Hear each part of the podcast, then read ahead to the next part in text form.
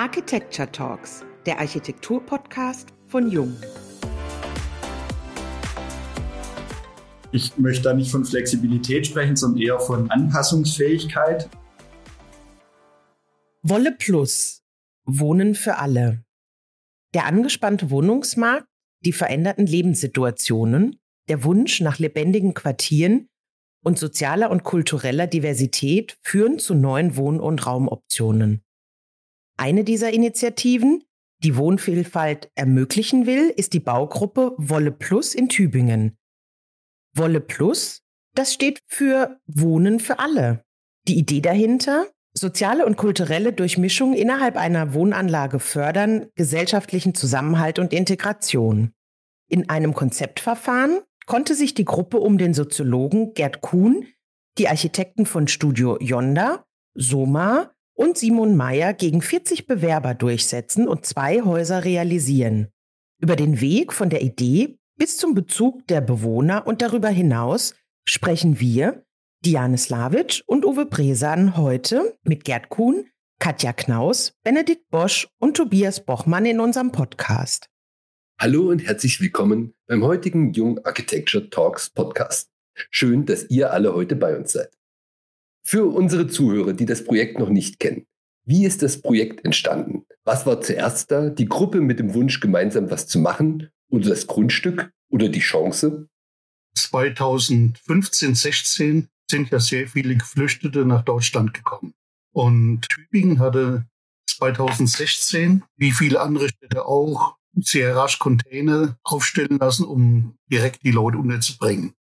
Es war aber sehr klar, dass das keine ideelle Unterbringung von Geflüchteten ist, sondern es wurden im Stadtgebiet von Tübingen acht Standorte ausgewiesen. Auf diesen Standorten sollen qualitätsvolle Wohnungen für Geflüchtete gebaut werden.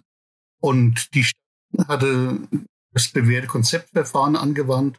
Was das bedeutete, Grundstücke werden zu einem Festpreis vergeben und verschiedene Gruppen bewerben sich mit dem besten Konzept um ein Grundstück.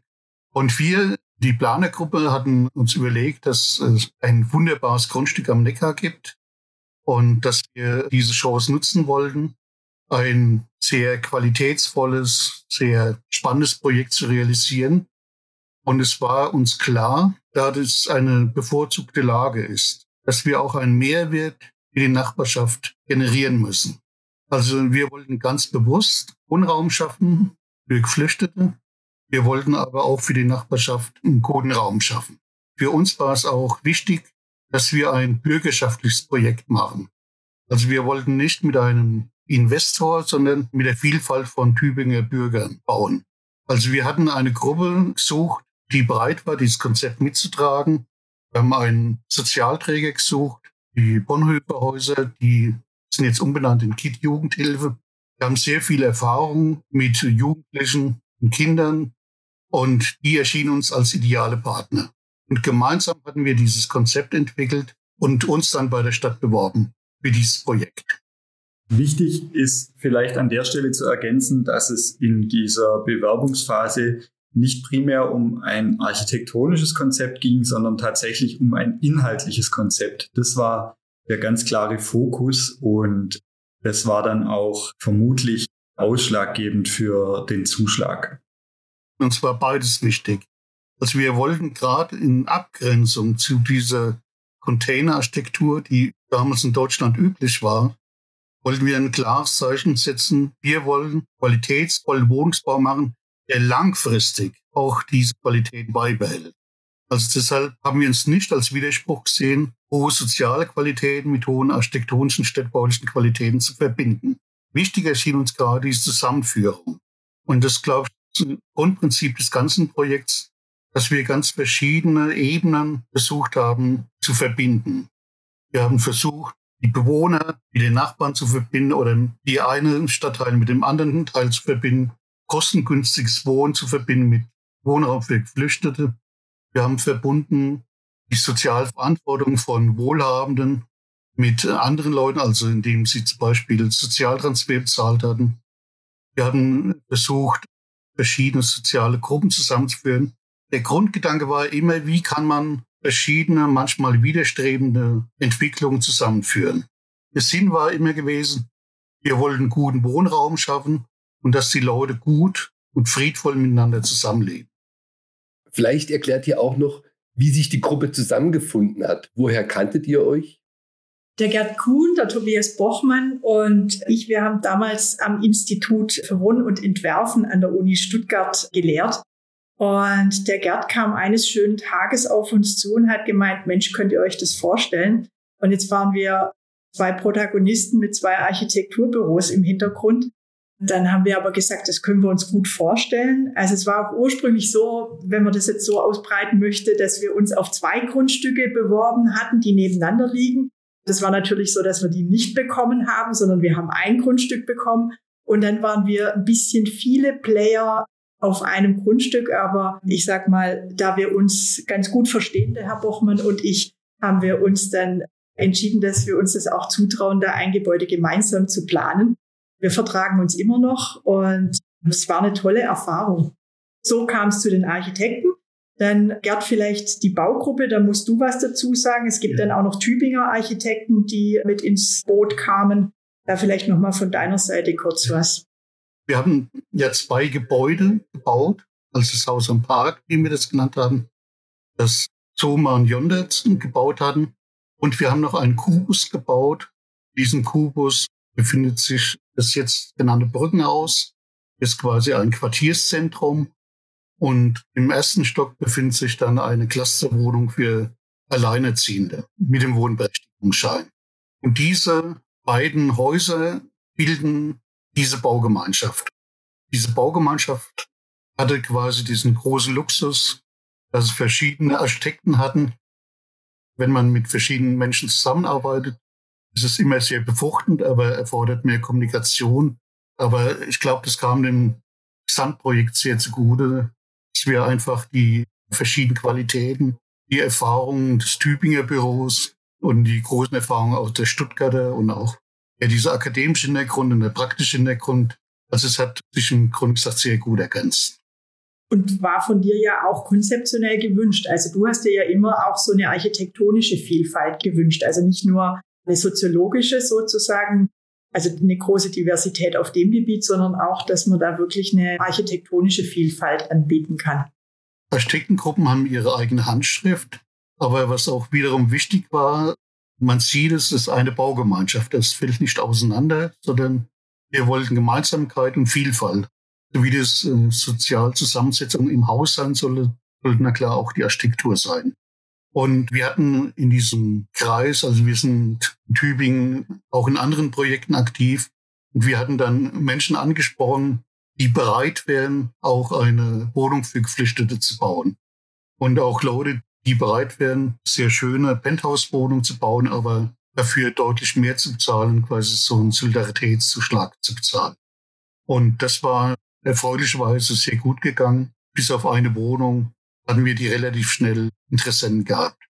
Wir hatten es diskutiert mit der Gruppe und dann war es klar, dass dieses Sozialkonzept, dieses Quartierskonzept quasi von allen getragen werden muss, sonst wird es nicht zusammenpassen. Aber das war kein Problem. Die Bauherren fanden gerade dieses Konzept sehr spannend und teilweise war der Gedanke so gewesen, dass sie nach einer Zeit, zum Beispiel zehn Jahre, wo mindestens Geflüchtete drin wohnen, dass sie teilweise die Wohnung selber nutzen wollen. Das war wiederum auch spannend dann für unsere Architekten, die quasi eine doppelte Planung gemacht hatten, also nach den Bedürfnissen Vorschriften für Geflüchtete, aber auch dann nach einer Nutzungszeit von 10 oder 15 Jahren ihre eigenen Bedürfnisse. Aber da können die Kollegin oder Tobias kann noch was zu sagen. Die Herausforderung war tatsächlich, dass die Gebäudegrundstruktur eben beide Nutzungen in sich vereinen können sollte. Ich möchte da nicht von Flexibilität sprechen, sondern eher von Anpassungsfähigkeit, weil das natürlich nicht im Laufe einer Nutzungsphase, sondern zwischen zwei Nutzungsphasen stattfinden soll, diese Anpassung. Und die sollte dann aber doch ganz massiv sein. Man muss sich vorstellen, die Wohnungen für Geflüchtete, da gibt's jetzt im Zustand aktuell sechs Zimmerwohnungen, die von bis zu zehn Personen bewohnt werden. Da kann man sich vorstellen, trotz der Qualität, die wir dabei ohnehin geschaffen haben, ist das natürlich nicht unbedingt zugeschnitten auf einen alleinstehenden Single mit erwachsener Tochter oder ein, ein junges Ehepaar, die dann vielleicht in zehn Jahren dort selbst drin wohnen möchten. Das haben wir dadurch erreicht, dass die tragenden Elemente auf ein absolutes Minimum reduziert wurden. Man kann also die drei Wohnungen, die es pro Geschoss gibt, in unterschiedlichen Größen, letztendlich komplett leer räumen, ohne in die Tragstruktur eingreifen zu müssen. Also alle wohnungsinternen Wände sind leichte Trennwände, die dann teilweise sogar auf den Parkettboden gestellt wurden, weil wir eben diese Planung parallel geführt haben und dann schon wussten, welche Wände potenziell auf jeden Fall rausfallen und welche vielleicht stehen bleiben. Und das war natürlich eine große Herausforderung, jetzt gar nicht unbedingt nur wegen der Tragstruktur. Das hat man dann irgendwie mit dem Tragwerksplaner ganz gut hinbekommen, aber das muss ja auch bei den Installationen berücksichtigt werden, dass dann nicht plötzlich Kabel aus der Decke hängen, mit denen dann keiner weiß, wohin oder dass es dann plötzlich keine Wand mehr gibt, in der der entsprechende Lichtschalter untergebracht werden kann. Das war tatsächlich eine Herausforderung, aber das ist durchweg ganz gut gelungen und wir sind gespannt, wie sich das dann in zehn Jahren darstellt, wenn dann tatsächlich die ersten Änderungen vorgenommen werden. Wir sind aber zuversichtlich, dass es tatsächlich so gut klappt, wie es gedacht war. Die Flexibilität findet Einfluss ins Konzept, aber dann das Umsetzen wirklich beim Bauen zeigt dann schon, dass die Flexibilität im Wohnungsbau eine sehr präzise Planung braucht, weil der Boden muss angepasst werden. Das heißt, man hat dann schon gemerkt, dass da von Anfang an Teil der Planung sein muss, die Flexibilität. Ich hätte dazu mal eine Frage. Wir haben jetzt über die soziale Orchestrierung gesprochen, also die unterschiedlichen Apartments für die jeweiligen Zielgruppen, die da erstellt wurden. Wie ist denn die planerische Orchestrierung gelungen? Ihr wart ja sehr viele Beteiligte. Die Anforderungen waren klar. Und sicherlich hat der ein oder andere unterschiedliche Vorstellungen, wie Lösungswege stattfinden können. Wie ist euch das gelungen? Ich würde sagen, also wie erwartbar, nicht immer reibungslos, wobei, also das muss man ganz klar sagen, wobei, glaube ich, das Problem jetzt überhaupt nicht zwischen den zwei Architekturbüros lag oder zwischen den drei Architekturbüros, sondern das Problem war halt einfach insgesamt sehr viele Protagonisten. Also es gab insgesamt für zwei Gebäude vier Architekturbüros. Das hat sich dann noch so ein bisschen in Bauleitung und Entwurfs- und Ausführungsplanung gesplittet. Es gab immer eine Truppe, die hat bis Ende Ausführungsplanung geplant und dann hat der Bernd Wetzel für Ausschreibung und Bauleitung gezeichnet. Dann gab es eine Projektentwicklung, eine Projektsteuerung. Es gab die Baugruppe, wobei die Baugruppe, muss man wirklich sagen, eine ganz tolle Baugruppe war. Also mit der konnte man wirklich viel machen. Also das war erstaunlich. Die sind da auch sehr ungewöhnliche Wege sehr gern mitgegangen. Aber die Abstimmungsprozesse waren einfach komplex und ich glaube, das hat uns allen so ein bisschen Kraft gekostet, sage ich mal. Aber ich glaube, es ist auch so, Gerd, sag, wenn du was anderes sagen willst, aber ich glaube, es ist so, dass wir tatsächlich am Ende des Tages alle sehr glücklich sind mit dem Gebäude und auch ein bisschen stolz, dass wir diesen ungewöhnlichen Weg zu Ende gehen konnten. Nee, das war klar, dass das ein komplizierteres Projekt ist wie eine normale Baugemeinschaft. Aber wir wollten ja auch ein ungewöhnliches Projekt machen. Also deshalb war der Kommunikationsbedarf höher, aber das wussten wir vorher. Es war wichtig, dass wir Strukturen aufgebaut hatten. Wir hatten regelmäßig Planershowfix und haben diese Baugruppensitzungen, es wird hier alles beschlossen durch die Baugruppen. Und die haben wir immer relativ gut vorbereitet. Und die Baugruppe hat dann zusammen auf Vorschläge der Architekten quasi Beschlüsse gefasst. Also es bedarf eine strukturierte Kommunikation und ich glaube, dann ist so ein Projekt auch zu machen. Aber diese soziale Vielfalt, diese planerische Vielfalt, die war na auch eine kommunikative Vielfalt. Die planerische Vielfalt, die lag nicht nur darin, dass wir eine Struktur schaffen mussten, die in zehn Jahren ganz anders funktionieren kann, sondern dass es da auch so jetzt ziemlich viele unterschiedliche Typen gab. Also wir haben Mikroapartments, wir haben die Dachgeschoss- oder die Penthouse-Wohnungen. Also Penthouse klingt immer so feudal. Das sind einfach die Wohnungen, die von den Selbstnutzern direkt im obersten Geschoss bezogen worden sind. Dann gab es diese Wohnungen, die tatsächlich diesen Wandlungsprozess durchlaufen sollten. Das heißt zehn Jahre das Programm für Geflüchtete und dann womöglich Loftwohnen. Und dann gab es im Kubus noch Clusterwohnen. Das sind Alleinerziehende die gemeinsam in kleineren WGs wohnen mit Einheiten, die für jeweils die Kleingruppe dann auch noch mal so einen Minimalkomfort anbieten. da war einfach ziemlich viel unterschiedliches Programm auch. Also das war architektonisch auf jeden Fall auch nochmal eine Herausforderung. Und dann war natürlich das Thema, wie geht man überhaupt an die Gestaltung von so einem Gebäude ran, wenn es darum gehen soll, da wirklich dauerhaft Qualitäten herzustellen und auch was zu machen, was eben weit weggeht von dieser allseits bekannten Containerarchitektur. Aber das war auch wieder der Vorteil, dass man da über Qualitäten reden konnte, weil eine Baugruppe natürlich da andere Interessen hat wie ein Bauträger und Investor, weil das ja wirklich dann um Eigentum geht oder auch um die spätere Selbstnutzung. Und so konnten trotz engem Budget einfach auch an gewissen Punkten wirklich eine hochwertige Gestaltung Platz finden. Man musste natürlich an anderen Stellen schauen, wie man mit dem engen Kostenrahmen zurechtkommt, aber da war es einfach möglich, auf industrielle oder ruppige Oberflächen zurückzugreifen, um dann gezielt an anderen Stellen mit hochwertigen Materialien im gesamten Haus eine Wertigkeit zu geben. Und das war schon im ganzen Planungsprozess immer so ein Ausloten, was ist möglich, wo gehen dann die Bauherren, die Baugruppe mit und wie kann man da überzeugen. Aber das Schöne war, es ging nicht nur um Kosten, sondern es ging auch immer um das Inhaltliche. Diese Vielfalt war für uns ein ganz großes Statement. Normalerweise ist das Wohnraum für Geflüchtete ist sehr reduziert. Es gibt sehr reduzierte Grundrissbildung. Und wir hatten im Vorfeld, na klar, mit erfahrenen Leuten geredet, von Personen, die Geflüchtete betreuen. Die Stadt wusste selber nicht, welche Personen werden diese Wohnung in Anspruch nehmen. Es gibt alleinerziehende Geflüchtete, es gibt Großfamilien, die es hier in Tübingen zum Beispiel gar nicht mehr gibt. In der Regelfall. Es gibt eine große Vielfalt. Also es war unsere große Freude, wie können wir in einem vergleichbaren Kleinprojekt diese große gesellschaftliche Vielfalt spiegeln auch. Und das reicht von Mikroapartments für unbegleitete Jugendliche, die stabilisiert sind, bis zu Studentenapartments, bis zu drei verschiedene Größen von Flüchtendenwohnungen bis zu Penthouse-Wohnungen, die sehr individuell sind, bis zu Clusterwohnungen. Also innerhalb von einem ganz kleinen Projekt wollen wir diese gesellschaftliche Vielfalt auch architektonisch spiegeln. Und das ist, glaube ich, so ein gelungenes Experiment, wo man zeigen kann, ja, Vielfalt ist machbar. Auch im Wohnungsbau für Geflüchtete. Ein Haus als Sprungbrett war über das Projekt zu lesen. Aktuell speist sich ja der deutsche Wohnungsmarkt aus Angebot und Nachfrage. Für die Bauträger ist das eine sehr sichere Nummer. Ihr experimentiert in eurem Haus. Wie könnten wir den deutschen Wohnungsmarkt umgestalten, um eben mehr Raum für solche Art von Experimente zu erhalten und quasi für Architekten wie auch für die Nutzer am Ende zu besseren Räumen, zu besseren Projekten zu kommen? Hattet ihr da Vorschläge?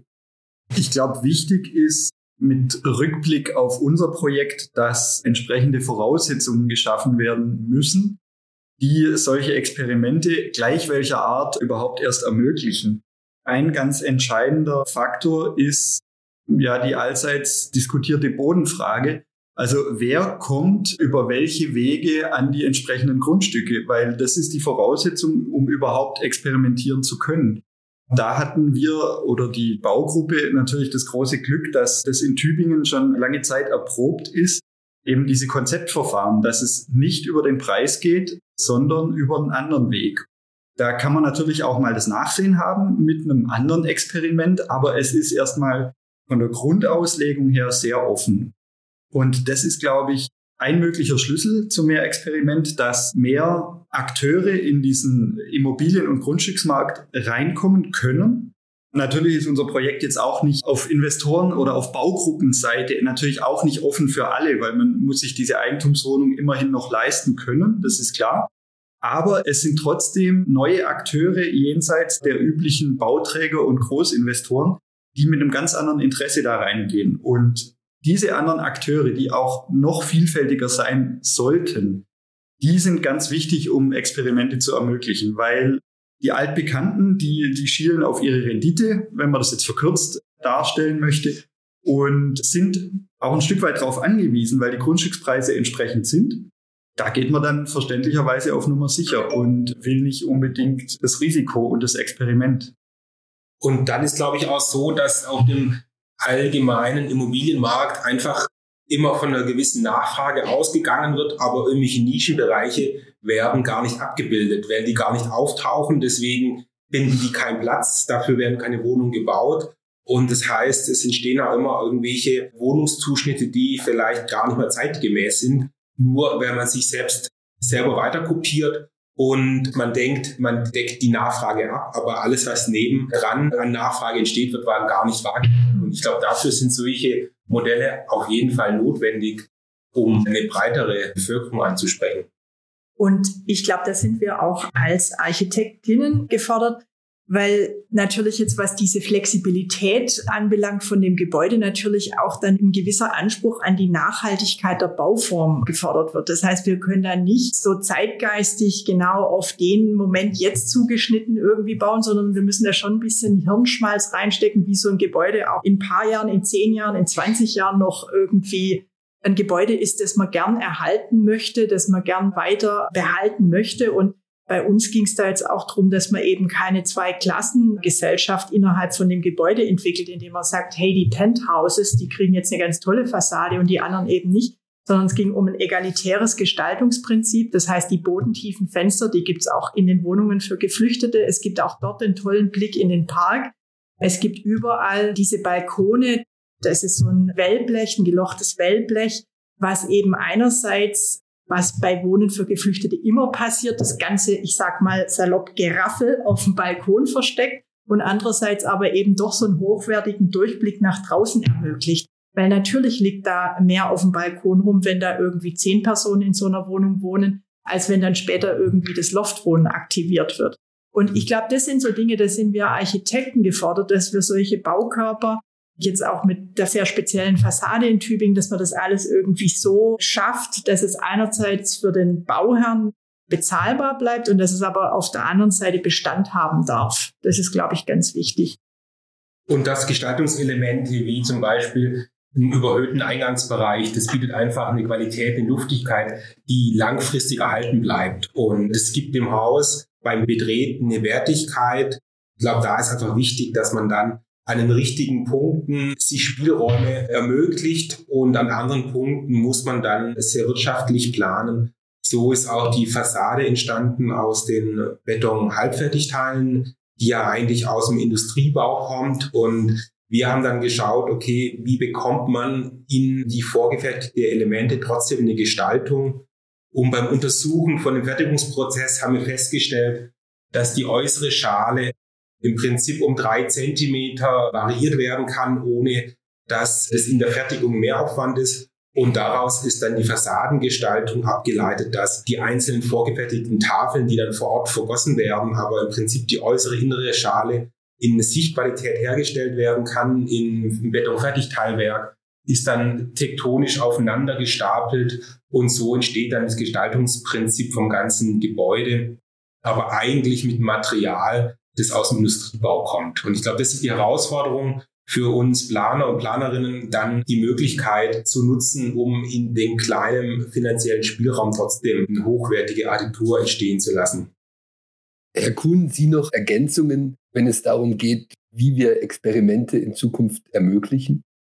Die wichtigen Punkte sind angesprochen. Also ich glaube, die Bodenfrage ist wichtig, also Konzeptverfahren. Es sollen die gleichen Chancen geben. Also der Boden wird ja nicht billig weggegeben, sondern es wird geschätzt, aber es wird nicht über die Höhe des Bodens, sondern über die Qualität der Architektur, über die soziale Konzeption. Das gibt den Ausschlag. Also das Konzeptverfahren ist sehr wichtig. Genauso wichtig ist auch der Gestaltungsanspruch der Kommunen. Also will eine Kommune gestalterisch einwirken, will sie Wohnqualität haben, will sie, dass diese Vielfalt, die es in der Stadt gibt, auch vielfältig sich in den Wohnungstypen spiegelt, also dass man beispielsweise eine Quotierung macht. So viel Prozent müssen es geförderte Wohnungen sein, so viel sind frei finanzierte. Wichtig ist diese Vielfalt von Akteuren.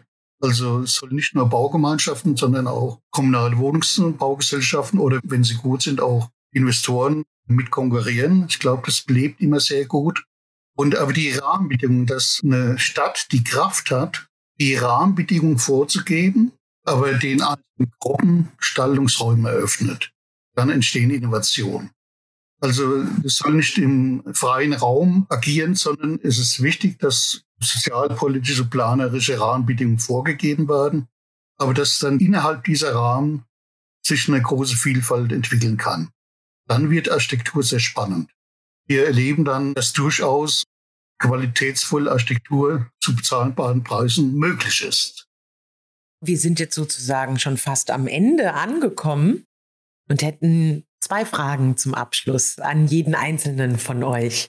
Zum einen würden wir gerne wissen, was ihr im Rückblick betrachtet anders machen würdet und welche neuen Ideen gibt es denn? Was ich anders machen würde, wahrscheinlich, wenn ich es mir sehr genau überlege, eine sehr lange Liste und die kann man dann aber auch wieder direkt zusammenstreichen und sagen, ich würde es auch genauso wieder machen. Und zwar in dem übergeordneten Sinne, dass ich mich auch wieder auf so ein Experiment einlassen würde. Es war für mich das erste Mal Bauen und Planen mit einer Baugruppe. Das hat mich jetzt nicht abgeschreckt, da war die Erfahrung eher sehr positiv. Also da habe ich von Kollegen, die viel mit Baugruppen planen, schon viel schlimmere Dinge gehört. Deswegen an der Stelle klares Bekenntnis, das auch wieder zu versuchen und ein neues Experiment zu wagen. Ich glaube, man lernt aus jedem Projekt seine eigenen internen Abläufe ein Stück weit besser zu strukturieren. Und das ist sicherlich was, was bei so vielen Akteuren nochmal wichtiger ist wie bei einem kleineren oder weniger komplexen Projekt, sagen wir so. Und ich glaube, aus der Erfahrung heraus, die man aus so einem Projekt gewinnt, entsteht ja auch jedes neue Projekt anders. Von dem her, glaube ich, würde so ein Projekt beim zweiten Mal einfach anders aussehen ich glaube, das ist auch unser Anspruch bei uns im Büro, dass wir jetzt nicht das Projekt nehmen, okay, es hat funktioniert, wir machen es nochmal. Und ich denke, eine Herausforderung wäre vielleicht einfach zu überlegen, wie bekommt man dann doch so ein Gebäude, das jetzt aktuell da als Massivbau hergestellt ist, was in Tübingen natürlich mit Erdbeben Zone 3 und so, das einfach nicht viel Alternativen zuerst mal möglich war im Kostenrahmen, aber dennoch wäre die Herausforderung, vielleicht bekommt man das CO2-neutraler als Holzbau oder Hybridbau. Ich glaube, das wäre so vielleicht die nächste Herausforderung?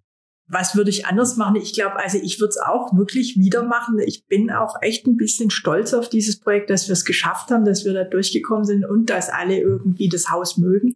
Strukturell würde ich Dinge verändern wollen, glaube ich ja. Also weil ich glaube, diese Abstimmungsprozesse waren teilweise schon mühsam, aber nochmal nicht mit der Baugruppe, sondern wirklich eher so die vielen Protagonisten und bis das dann alles stand. Aber das ist halt auch ein Stück weit, was beim Bauen immer ist und was man leiden muss und dadurch auch will, weil man möchte ja auch das gebaute Objekt am Ende. Und was gibt's Neues? Wir im Büro versuchen uns gerade an einem stark verdichteten städtischen Wohnprojekt, also da geht's wirklich um diese Verdichtung in einer mittleren Kleinstadt. Da wiederum bauen wir mit dem Investor und da merken wir natürlich auch, welche Chancen so eine Baugruppe hatte und wo es mit dem Investor ungleich schwieriger wird. Aber auch da versuchen wir gerade die Möglichkeiten auszuloten und wir sind gespannt, was da an Experiment möglich sein wird. Bei mir wird es ähnlich sein. Also ich glaube, diese interne Kommunikationsstruktur, wir waren oft reaktiv. War mal ein Problem, wurde es angesprochen, oft sehr lang gesprochen. Also aus diesen Erfahrungen wird, glaube ich, jeder von uns zukünftig strukturierter in so einer Konstellation rangehen. Und nicht reaktiv, sondern Struktur macht manchmal Sinn. Was sehr sinnvoll ist, also wo ich am meisten auch stolz bin, dass dieses Brückenhaus geklappt hat, ist jetzt mit Leben erfüllt, ist ermöglicht worden, sogar über Platz an der Sonne, über Mittel von sogar Sozialarbeiterin oder Nachbarschaftsmanagerin angestellt werden. Die haben jetzt gerade in dieser Corona-Krise, gerade mit diesen Kindern aus sogenannten bildungsfernen Haushalten, haben sie wunderbar reagiert, ihr Konzept umgestellt und Nachbarschaftshilfen oder Schulhilfen gemacht. Zeitweise haben sie dann Essen über die Tafel verteilt. Also das Gebäude klappt wunderbar und ist wirklich ein sehr guter Ort geworden. Und was auch sehr erfreulich ist, also die Zusammenarbeit mit der Stadt muss man auch wirklich loben. Den Wohnbeauftragten oder Kurt Selge. Und was jetzt auch sehr gut ist, unmittelbar vorm Haus ist jetzt ein schöner Platz entstanden. Und das hat die Stadt mit städtischen Mitteln gemacht. Die Stadtwerke gegenüber bauen jetzt ein Kulturzentrum aus, also die Zukunft wird sehr hoffnungsvoll sein und dass das wirklich ein guter sozialer Raum für alle wird. Wo wir uns noch mehr Gedanken machen können, ist, die Gesellschaft hat sich so radikal geändert und die Grundrissbildungen sind sehr konventionell noch. Also zukünftig würde ich gern viel mehr experimentieren mit, wie können wir neue Wohnweisen, also wie kann man von dieser abgeschlossenen Wohnung Abschied nehmen, die überfällig ist. Wie können wir neu in Quartieren denken, gerade wenn Wohn und Arbeit wieder stärker zusammenfällt. Also der Wohnungsbau, der steht vor einer neuen Blüte und neuen Herausforderungen. Und wir können ja zurückdenken, was mal früher war. Zukünftig wird was ganz anderes passieren. Also da sehe ich voller Spannung entgegen und denke, da wird sehr vieles, wenn es noch wunderbare Sendungen machen können.